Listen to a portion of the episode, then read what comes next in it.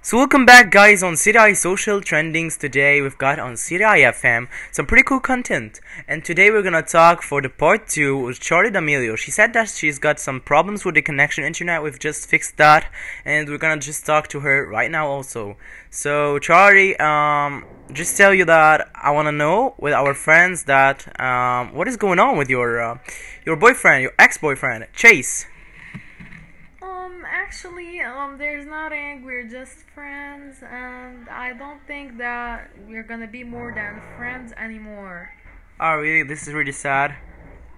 Um, no, I think it's better for both of us.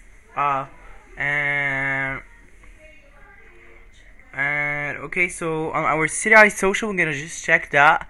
All our fans are just like sending uh, comments and you know just making some stuff on CDI social. If you haven't just downloaded that, download it right now. CDIsocial.rf.gd, our new website, or contact us for more support. So yeah, back to Charli. Um, Yeah. Okay. Um, what you want to talk uh, about your uh, your life?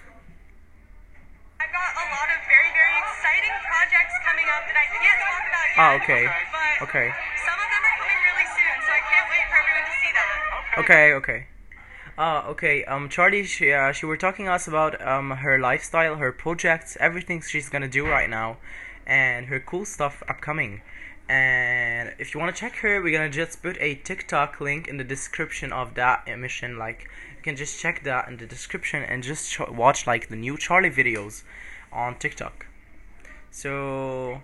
Thank, thank you so much, Charli, for being with us on uh, Of City course, IFM. Of course. Thank you very much. And Skype problems, there there will be more, but there's no problem with that. So see you, Charli. Bye. See you, CDI FM fans. So bye.